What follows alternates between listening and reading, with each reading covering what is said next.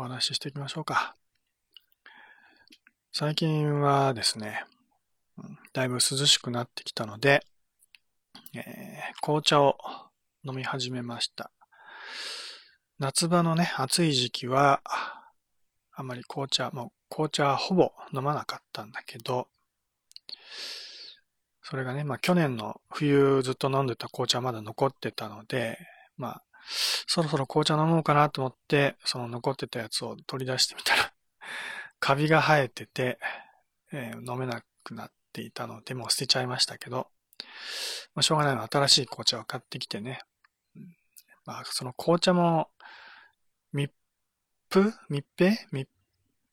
閉、密封だか密閉だか。容器がちゃんとした容器に入れてなかったからカビが生えちゃったからだと、まあそういうことだと思うんだけど、えー、なので、まあその反省を、ね、反省をもとに えー、今新しく買ってきた紅茶は、まあ、ちゃんとね、密閉の容器に入れて保存はしてあるんだけど、えー、まあ、最近は紅茶とコーヒーを半々ぐらいで飲んでます。で、まあ、紅紅茶は実はそそのね、まあそんな好きってわけじゃないけど、うん。えー、まあ寒くなってくるとね、まあ紅茶を飲みたくなるっていうかね、熱い、熱い紅茶をね、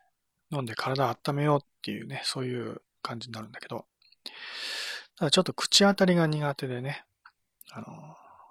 ちょっと渋いというか、うん、だからちょっと、口、ね、な、えー、トゲトゲしいというか、チクチクするというか、あの、そんな感じの口当たりなので、まあ、そのところが紅茶のちょっと苦手なところ。まあ、渋み、渋みっていうのかな。まあ、だから、普通はお茶、お茶といえばね、まあ、日本茶であろうが紅茶であろうがみんなそういう渋みがあって、その渋みが、まあ、美味しいというか、旨味の一つでもあるんだろうけど、私はそれはちょっと若干苦手で、うん、まあ、その嫌いってことでもなくてね、まあ渋みもたまにはいいかなと思うんだけど、ただちょっと、喉越しが悪いというか、うん、ちょっと、ちょっと苦手というかね、あの、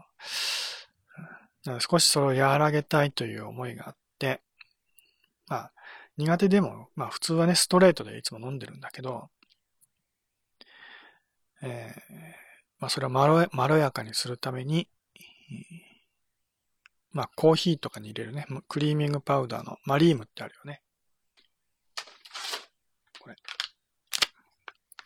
マリーム。ちょちょうど今手元にあったら出したけど、これは、ね、500グラム、500グラムの詰め替え用のマリーム。ね、これを、まあ、封切ったらどっか容器に移す移さなきゃいけないんだけど、500g はちょっとね、大きめサイズで、まあ、特大だよね。一番大きいサイズで、普通に売ってるのは 200g ぐらいのね、200g? ん？違う。260だったかな？それぐらいのサイズの、この半分ぐらいのサイズのやつが普通に売ってるんだけど、で、いつもそれはか、それを買ってきてね。で、こんな感じに別容器に移して 使ってるんだけど、えー、まあ、いつもはコーヒーにね、たまに入れたり、コーヒーにもそんなには入れないんだよね。うん、まあ、その時の気分で、ちょっと違う味で楽しみたいなって時には、コーヒーにマリウムをね、入れたりして飲んでたんだけど、まあ、その余りの、余り物のマリウムを紅茶に入れてみたらどうかなと思って、えー、入れて飲んでみたんだけどね。まあ、一応ね、まあ、紅茶に入れ、入れると、私の苦手なその渋みみたいなものが少し和らぐ、和らぐのでね、ちょうどいい感じにまろやかになるので、飲みやすくはなります。ね、紅茶にマリウムを入れると飲みやすくなるんだけど、ただ美味しくないんです。紅茶にマリウムを入れても全然美味しくない。うん、まあ、コーヒーに、コーヒーの方がまだマリウムは合うと思います。紅茶にはやっぱ合わないかなと思ったんだよね。ただ、あの、まあ、こう、まあ、紅茶ね、まあ、今、これぐらいのコーヒーカップだけど、これぐらいのカップに一杯ぐらいの紅茶を入れるんだけど、それに対して、このね、コーヒースプーンというかティースプーンのちっちゃなスプーンのね、小さじ、小さじ1杯分、山盛り1杯分ぐらいの今のね、マリも入れて飲んでみたんだけどね。それと、まろやかにはなるけれども、味がちょっと薄くてまず、まずい。うん、まずいとまでは言わないけど、美味しくない ので、えー、まあちょっと、えー、いまいちだなと思いつつ、うん、まあ今まではね、そんな気にせずにね、まあ美味しくないなと思いつつ 飲んでたんだけど、まあそうは言っても紅茶にもマリーム入れることはそんな滅多になかったからね、たまに、まあ気分でね、コーヒーに入れるとき、コーヒーにすらそんなに入れないのに、紅茶にも滅多に入れないんだけど、まあ、たまに入れてみたら、入れてみても、そんな美味しくないなっていう感じでね。うん、でもなんとかしたいなと思ってね、どうせ飲むなら美味しく飲みたいなってことで、えー、とりあえず手元にあるこのマリームね、マリームをあの多めに入れたら美味しくなるんじゃないかなと。ね、スプーン一杯程度じゃ薄薄いからあんまり美味しくないんだろうと。と思って、えー、とりあえず3倍ぐらいね、さっきのティースプーンに3倍ぐらい。あ、後ろになんか書いてあるね。美味しい飲み方とか言ってね。この辺りになんかスプーン何杯みたいなの書いてあるんだけど、えー、これはコーヒーの飲み方ね。コーヒー1杯 140ml に対して、ティースプーン山盛り1杯約 3g が適量です。お好みにより量を加減してくださいって書いてあるんだけど、スプーンに半分ぐらい入れる、一番、一番少ない量がほん、スプーン半分ぐらいで、ほんのりクリーミーって書いてあって、で、スプーン1杯で、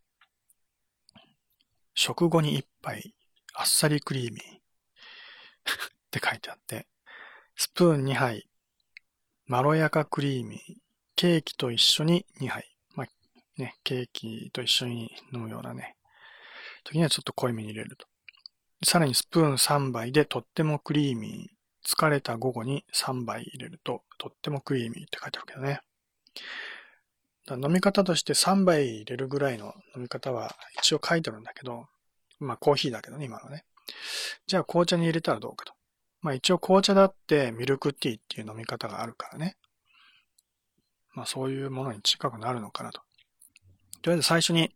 一杯入れた時にはもうミルク、ミルクティーっていうイメージではない。ない。全然ね。薄すぎて美味しくない。で、2杯じゃ1杯とそんなにね、味の違いはわからないと思ったから、とりあえず3杯入れてね、多めに入れて試してみたんだけど、3杯では美味しくなりませんでした。あまりあまり変わらなかった。まあ、私の舌がそんなにね、あの、なんていうかな、味の違いがわかるほど優れた舌ではないので、そのせいかもしれないけど、スプーン3倍程度、おそらく3杯でダメなら4杯でも入れてもそんなに違いはないんだろうなと思うけど、あのまあそんなにね、うん、まあ特別に美味しいなと思えるほど味は変わらなかったと。だそもそもこのマリーム自体がね、あの、一応クリーミングパウダーではあるんだけど、牛乳とは違うからね。でよく言うのは、まあ、植物油と一緒だと。でサラダ油と一緒みたいなことを言うけど、まあ、実際にはそこまでね、あの、イメージが悪いものでもなくて、原材料を見ると、えー、水飴。一番、原材料っていうのは使われてる量の多い順に書いてあるから、一番最初に書いてるのは一番多いはずだよね、多分。一番最初に書いてるのは水飴。そもそも水飴って何だろうってことだけど砂糖と何が違うんだろうと思うけど、まあ、とりあえず水飴ね。それから植物油脂。二つ目に植物油脂。まあ、主成分ってことになるよね。植物油脂がね。オイル、油だよね。それから、その次に食塩。その次が、乳糖を主原料とする食品。乳っていうのは乳ね。牛乳、乳糖、乳などを主原料とする食品だから、これが何だかよくわからないけどね。ちゃんと正確に書いてないけど、まあ、大体は脱脂粉乳だとか、えー、バターも入っ、バターはないだろうな。多分、多分、脱脂粉乳あたりを入れてるんだと思うんだよね。あるいは風味付けの何かね。一応牛乳を原料としたものも若干ほんのわずか入ってると。ね、そして、えー、なんか、車線が入って、その、車線が入ってる意味はなんだかよくわかんないけど、pH 調整剤、pH っていうのは、ペーハー、うん、まあそういうことです。アルカリとか酸性とかそういうのを変えるやつね、多分。で、乳タンパク。あ、この乳糖を主原料とする食品のな、内訳を書いてあるのかな？違うのかな？多分そうだね。乳タンパク。だから脱脂粉乳のことかな。それから乳化剤。で、この乳化剤っていうのは牛乳じゃないんだけど、えー、なんだろう、海面活性剤のことかな。うん。まあ、石鹸みたいなものが入ってるらしいです。違うかな。多分そうです。乳化剤ってのは石鹸みたいなもんでしょまあ、言い方悪いとそうなるけど、だから、洗剤が入ってるとか石油が入ってるとか、そんなことを悪口として言う場合もあるけど、実際はそうではなくて、大豆やなんかを主原料としたレシチンとかそういうもんじゃなかったっけ？確か。それは乳化剤でしょ、まあ、要は、水と油をよく混ぜ合わせるようなそういう物質だよね。何を使ってるか知らないけど。そして、香料。香料については、乳由来って書いてあるから、これも牛乳由来の香料を使ってるから問題なさそうだよね。牛乳っぽい風味もだ一応出してくれるわけです。で、最後にカラメル色素って書いてあるから、若干色付けはしてあるんだよね。白い粉なんだけど、なぜかカラメル色素を使ってます。原材料はそれだけ。だただの油と言いつつも意外といろんなものが入ってて、それなりにね、あの、ミルクっぽい風味には仕上げてるんだろうなと思います。食塩やなんかも意外と入ってるしね。だから、まあ、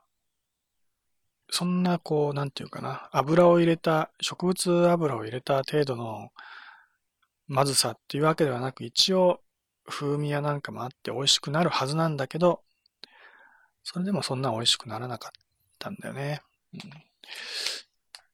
で、よく考えたら、あの、ミルクティーとか言うけど、まあ私はもうね、ここ何年もミルクティーなんてものは飲んだことがないのよね。飲んだ記憶が全くないのよ。なのにミルクティーを語ってるみたいね。そんなおかしいよね。うん、えー、なので、とりあえず牛乳を飲んでみようと。牛乳っていうかね、紅茶に、紅茶に牛乳入れてミルクティー作ったら実際はどんな味がするんだろうと。本物のミルクティーの味も知らずに、ね、マリウム入れてまずいとか言ってても、それは正当な評価にはならないと いうことで、えー、実際ね、えー、作ってみようと思って、牛乳買いに行きました。まあ牛乳というか、まあその前に一応ね、まあ考えの過程として、まあこれはマリウムっていうんだけど、森永かどっかだったっけ？えー、クリープ。クリープっていうクリーミングパウダーもあるよね。で、クリープの場合は、原材料は植物性じゃなくて、もう牛乳を原料としたクリーミングパウダーなので、おそらくクリープを使えば、ほぼ牛乳を入れたのと同じぐらいの美味しい味になるんじゃないかなと予想はつくんだよね。うんかなりコクのある、要はコクがあるかどうかだと思うんだけどね、そのコクのある、えー、ミルクティーだとかカフェオレみたいなのが作れるんじゃないかなと思うんだよね。だからおそらく、クリープならそんな失敗はないだろうと。マリウムだから失敗したんだろうなと。思うんだね。まあ、それで、まあ、クリープでも良かったんだけど、マリウムの代わりにね。ただ、クリープはめちゃめちゃ高いと。あのー、いつも買ってる、まあ、これはね、500g、後でちゃんと説明するけど、えー、いつも買ってるのは200、多分 260g ぐらいのね、この半分ぐらいの、えー、サイズの粉のね、マリウム。で、そのぐらいのサイズで、私の近所に一番安い値段で売ってるところが、えー、148円ぐらい、まあ、150円ぐらいね。150円ぐらいの価格で売ってました。ね。これが一番安い。かなりお手軽なので、まあその安いってのもあっていつも私マリウム買ってんだよね。他のクリーミングパウダーに比べても全然安いので。で、じゃあクリープはどう、いくら？かっていうと、クリープは一番、まあ標準的なサイズで 200g 200g だったっけな、グラムね、単位は。200g で、さっきのマリウムよりもちょっと少なめだよね。200g で価格がさらに高くて、450円ぐらいする。私の近所でいろんなお店見て回ってね、えー、一番安いところを見ても、ちゃんとメモしてあるんだけど、えー、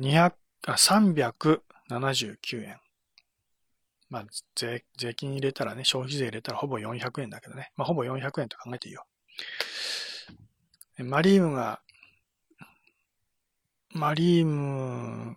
が150円以下。ね。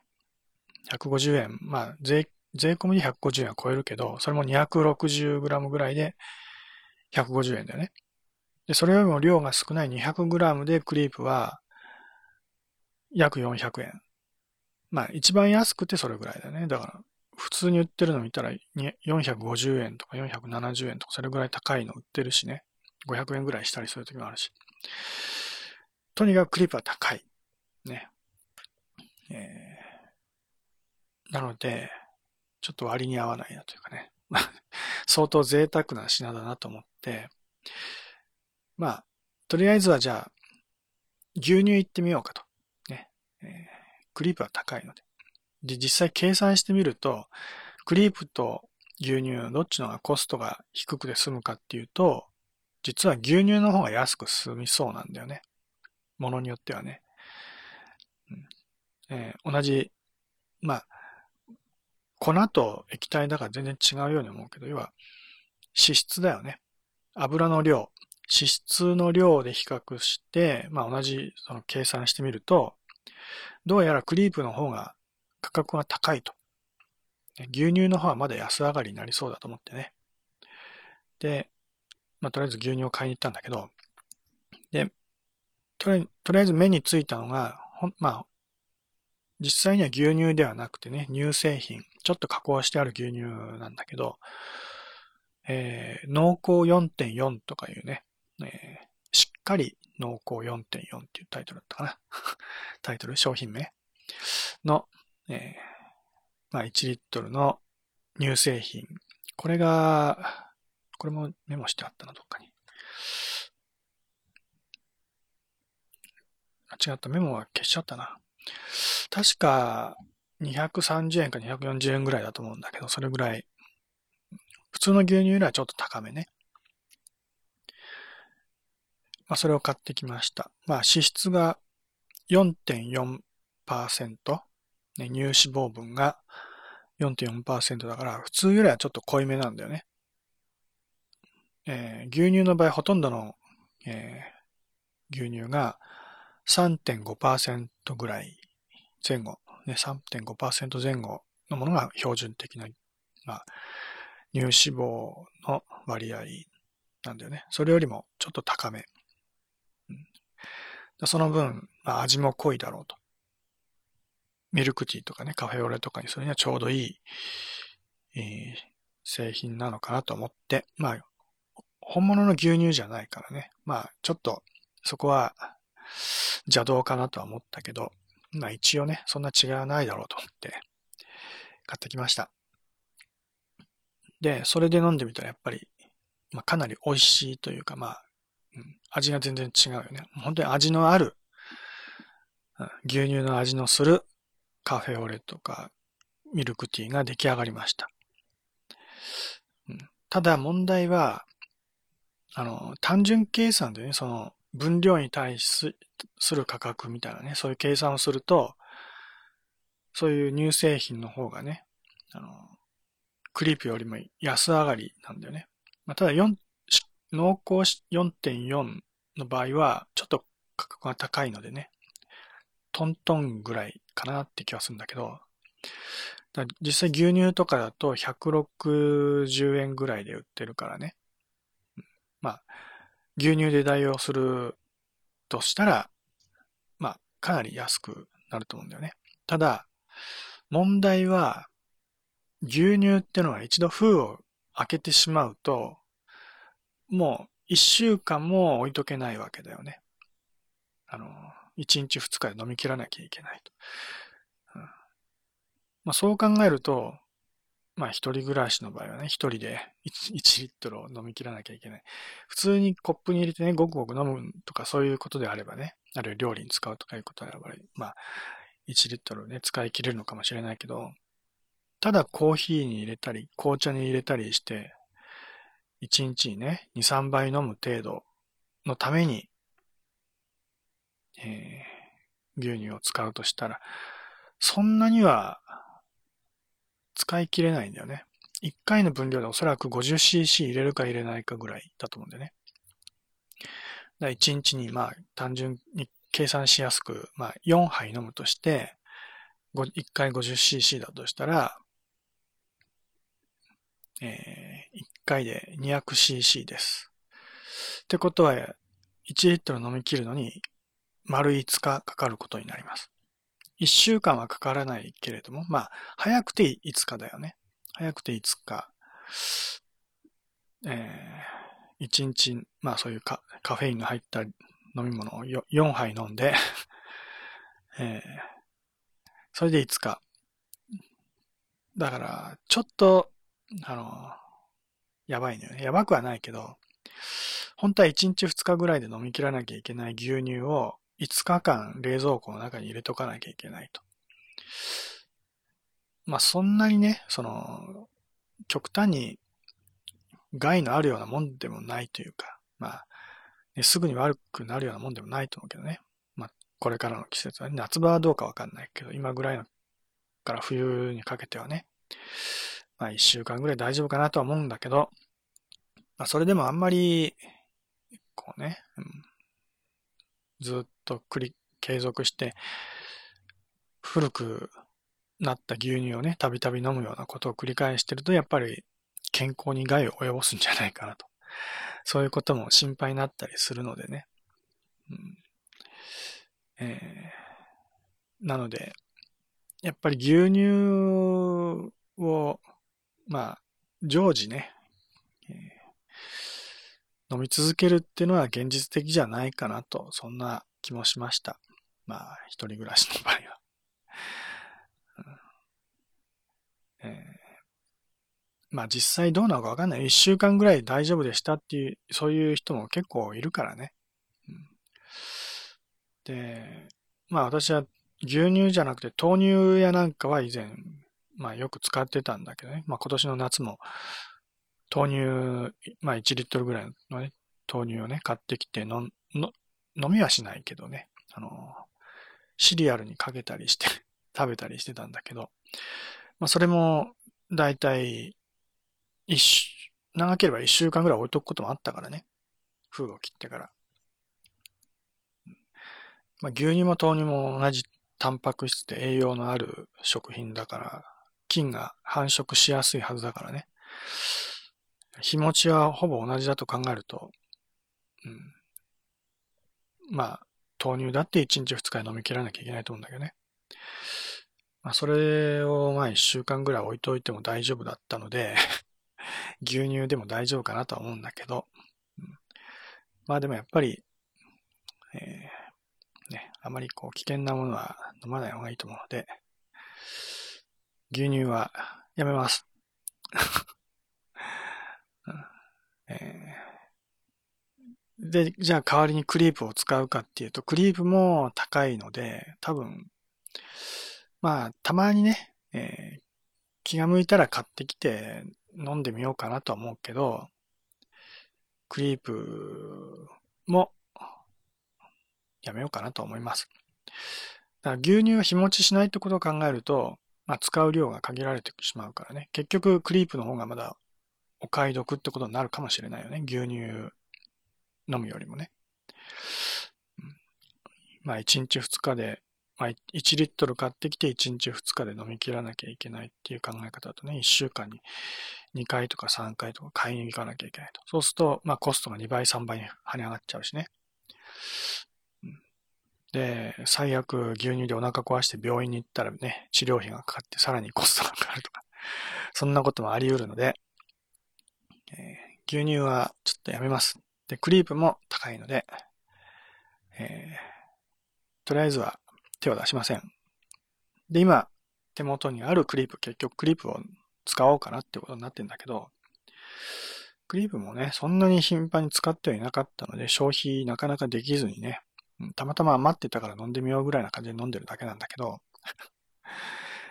えー、まあ結局のところあってもなくても私はどうでもいいわけ。ちょっと美味しく贅沢してみたいなと。ぜ美味しい、えー、ミルクティー飲みたいなと思った程度の話なんだけど、だから、まあ、ね、紅茶は一応毎日飲むことになるから、それをちょっとまろやかにして飲もうと思ったら、クリープ、クリープじゃない、マリームね。マリームをスプーン一杯ぐらい入れてね、ちょっとだけまろやかにしたらね、そんな美味しくなくてもいいかなと。まあ、その程度の気持ちでいるんだけど、まあ、そうは言ってもね、えー、まあ、マリームは常備しておこうかなと思ってはいたんだけど、そしたら、この前たまたまね、まあ、今日のニュースはこれです。ここまでの話は、この前もちょっとしたような気もするので、本当はどうでもいいんだけど、今日のニュースはこれなんです、実は。ね、さっきお見せした 500g の、えー、マリーム。ね、でっかいパックの 500g の、どう、どう、ちゃんとこう伝わってるかな？大きいっていうのは。えー、なんでこんな 500g、いつも、まあ、標準的なサイズでこの半分ぐらいね、サイズで売ってるやつなんだけど、ね、500g。そんなに使わないかでっかいの買う必要もないんだけど、こんなの買ってきたか。まあ当然ね、大きいの買えばその分安くなるだろうと。うん。ね、割安になるから、まあこういうの買っといて置いとけばね、まあいいんだろうけど、ね、経済的に、まあコスト面でも有利にはなるんだろうけど、でも今まで 500g のわざわざ買おうなんて思ったことないんだよね。うん、使い切れないからなかなか。だけど買ってきたのには理由があって、ねさっき、あの、この半分の 260g ぐらいのやつで、えー、150円ぐらいで普通は売ってるんだよね。普通っていうかそれが一番安い。もう一番安くて150円。だ普通はだいたい180円ぐらい、180円とかそれ以上の値段で売ってたりするんだけど、一番安くて150円ぐらいで買えるマリームね。で、じゃあこの 500g だったらもうちょっと安くなるか。まあ当然安くなります。ただ、150の2倍の300円ぐらいで買えるかっていうとどう？それはちょっと怪しい。えー、調べてみたら確かこれもね、えー、定価は定価というか標準的な価格は400円以上するはずなんだよね。うん、だ私がいつも買ってるやつは相当安かったんだけどね。これも、だから、買おう、普通に買おうと思ったら400円以上、450円ぐらいするはず。それを買ってきたか。なぜ買ってきた？ね、まあ、もったいぶらずにパッと言っちゃうけど、実は安かったんです。えー、その値段がちょっとすごかったのよね。あの、まあ、400円ぐらいが表示、ね、安くて400円ぐらい買えるのかなっていうぐらいのマリームですが、じゃあこの 500g のマリムいくらだったかっていうと、えー、売値、売値というか、売り場にね、表示されていた価格は69円でした。69円ね。え690円とかじゃなくて69円です。100円以下で売ってました。え、さすがに私もね、これ、いくらなんでも100円以下はないだろうと。ね。いつも買ってるその 260g ぐらいのサイズで150円で、それがさらに安くなって、まあ、100円ぐらいで売ってたりとかは考えられるけど、まさかこの 500g ね、いつもの倍の分量で、それがしかも69円なんていうね、ちょっとわけのわかんないバナナの叩き売りもびっくりな価格で売られてたのを見て、もう何も考えずにパッと取って買ってきちゃいました 100円ショップで買うよりも安いっていうね。えー、ということで、別にそのね、マリームが好きとか嫌いとか美味しいとかまずいとかね、そういうことをもう関係なしに、ただ安かったからこれ買ってきちゃったんです。しょうがないからこれこれね、しばらくこれを使います。で、まあ、紅茶に3杯入れても大して美味しくならなかったと。で、牛乳入れたら、まあそこそこ美味しくなる、うん、美味しい味っていうのはなんとなく分かったから、それに近づけるためにはおそらくこれ3杯では足りない。4杯、5杯入れたらもしかしたら近づくかもしれない。ただそう考えると、ね、さっきこうね、原材料説明したけど、植物油脂とかいっぱい入ってる、いっぱいっていうか、まあ、植物油脂の塊みたいなもんだからね、それこそね。それを、スプーン4杯とか5杯ね、パッパッパッと入れて飲むっていうのは、まあ、もう紅茶とかコーヒーを飲んでるっていうよりは油を飲んでるような 感じになっちゃうよね。うん、ただ実際に、計算してみると、例えば、えー、さっき言ったミルクティーで、えー、まあ、やや濃いめのミルクティーを作る場合でもね、50cc ぐらいの牛乳を入れると。まあ、それも濃いめの牛乳だけどね、普通の3.5よりは4.0以上のね、濃いめの牛乳を入れて飲むとしたら、まあ、4.0で計算してもだよ。50cc なら、約 2g の植物油脂、植物油脂じゃない、えー、バターが入ってると。動物性油脂がね。えー、脂肪分、油分が、えー、約 2g だよね、計算上はね。約 2g の油を紅茶とかコーヒーとかに入れて飲んでると。そういうことになります。まあ 2g のバターを入れて飲んでるようなもんだね。じゃあこれ、えー、このマリーム、まあ、クリープでもマリームでもね、実は、まあ、粉系のこのクリーミングパウダーの、その、成分っていうのは、まあ、割と似たり寄ったりね、そんな大きな違いはないんだよね。で、これ見ると、本製品1杯分約 3g、ね、さっき言ったこのスプーン、ティースプーン1杯、山盛り1杯で約 3g と考えて、その 3g あたりの栄養成分を見ると、エネルギーは16キロカロリー。タンパク質は 0.04g。もうほとんど入ってないね。炭水化物、糖質だよね。まあ、炭水化物は糖質だけとは限らないけど、食物繊維も入ってたりするけど、それは 1.8g。今、約、約、ん？うん、約 2g?2g ぐらいだと考えてください。じゃあ、脂質、油はどれぐらい入ってるかっていうと、ここには 0.95g って書いてある。単純に考えて約、約 1g です。つまり、えー、炭水化物が2に対して脂質が1ぐらいの割合で入ってるってことね。脂質は少ないんだよね。砂糖みたいなもの、炭水化物の方が多い。まあ、この際炭水化物のことは忘れてね、まあ、コーヒーとか紅茶にだって砂糖を入れたりして飲むからね。炭水化物入ってるのはまあ別に問題ないと。もう砂糖は入れてないから普段ね。で問題は脂質の方で、スプーン1杯で実は 1g の油だったと。じゃあ計算上はこれ2杯入れたら 50cc の牛乳とほぼ同じ、えー、油の脂質の分量になるっていう計算になるよね。まあ実際2杯入れたら全然少ない。3杯でもまだ少ないっていう印象だったけどね。実際の牛乳よりもまだ薄いというか、美味しさが足りない。まあコクだよね。牛乳っぽいコクみたいなものは感じられなかった。だからまあ、3倍ぐらいまでだったら、ね、濃いめの牛乳入れるのとそんな変わらないけど、4杯、5杯ってなっちゃうとちょっと脂質とか糖質が多めになってくるのかなと。糖質だけで考えても結構分量はだんだん多くなってきちゃうからね。カロリーも高くなってきます。えー、まあでも、500g あるからね、これ全部使い切るのはそう簡単には使い切れないので、一回ね、ちょっと贅沢、贅沢するつもりで、えー、この植物油脂の粉を3杯とか4杯、まあ4杯ぐらい入れたら贅沢かな。5杯入れると入れすぎで、まあ多分、ね、胸焼けがしてくると思うので、3杯か4杯ぐらい入れて贅沢しながら、えー、消費していこうかななんてね、今ちょっと考えてるところです。この冬の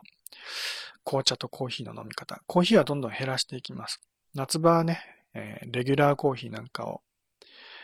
入れてね、飲んでたりしてたけど、今はもうレギュラーコーヒー入れずに、インスタントコーヒーだけだけどね。そのインスタントコーヒーも、だんだん、えー、減って、紅茶にシフトしていくと思うんだけどね。紅茶を飲むときにはこのマリウム。美味しくないけど 入れたり、まあ牛乳ね、たまに買ってきてもいいかなと思ったけど、牛乳はでも冷たくなっちゃうっていうかね、あの、熱い、本当はあったかい紅茶、熱い紅茶を飲みたくて紅茶飲んでるのに、牛乳入れてね、温度冷ましちゃったら、あったかい飲み物飲む意味なくなっちゃうじゃんみたいなね。まあ牛乳も温めればいいんだけどね。でも牛乳温める場合は、ミルクパンとか、まあ普通に鍋でも何でもいいんだけど、鍋でね、温めたりすると、その鍋を後で洗わなきゃいけないでしょそれめんど、めんどくさいんだよね。わずか 50cc の牛乳を温めるために鍋をね、使って、温めなきゃいけない。温めた後はそれ洗洗わなきゃいけない。まあ、それはちょっとめんどくさいのでそこまでしないけどね。私は、私の家には電子レンジがないので、牛、少量の牛乳を温めることができないんです。えー、なので、まあ、本当はね、冬、冬場は牛乳は美味しくなるんだよね。牛乳の旬は冬なんです。なぜかっていうと、まあ、牛乳もね、その動物、まあ、牛がこう出すもんだから、生き物が出すもんだからね、季節によって味が変わるんだよね。夏場は割とあっさりした、ね、脂質の少ない牛乳になって、冬場になってくるとどんどん脂質が濃くなってくるんだよね。えー、乳脂肪分の分量が高くなってくるので、その分味が濃くなってくると、美味しくなってくる。だから冬場は牛乳の旬なんだよね。本当は、まあこれからの季節ね、牛乳積極的に飲んでいきたいなと思う、思思うんだけど、多分飲まないと思います。うん、まあね、めんどくさいので、しょうがないからマリームでね、代用して、あんまり美味しくないけど、我慢して飲もうかななんてね、思ってます。まあでもね、牛乳、まあさすがにね、紅茶とかコーヒーに入れる程度の牛乳だけを温めて飲むっていうのは現実的じゃないけど、あの、意外な飲み方があってね、もちろんそのまま飲んでもいいんだけど、のそのまま飲むとしたら当然温めて飲むけどね。えー、まあ、その、もう一つね、おすすめの飲み方として、牛乳の焼酎割り。え？焼酎割りでいいのかな？焼酎焼酎の牛乳割りか。そうだよね。普通はそっちの言い方かな。焼酎の牛乳割りみたいな飲み方もできます。実際にその、まあこの前買ってきた牛乳とかもう余ってね、そんな一気に飲みきれなかったから、なんとかいい飲み方ないかなと思ってね。もちろん、そのまま飲んでもいいんだけど、もうちょっとなんか味付けしたいなと思って、調べてみたら、焼酎入れて飲んでみても美味しいよって書いてあったからね。まあ、試しに飲んでみたら、まあ、確かに、牛乳と焼酎は合いました。ね、入れて飲んでみたら美味しくなりました。まあ、美味しくなりましたっていうか、まあ 普通美味しく飲めました。うん、えー、まあ、焼酎は芋焼酎がおすすめって書いてあって、私も一応芋焼酎のストックがあったので、それを入れてね、牛乳温めて、鍋でね、鍋で牛乳温めて、で、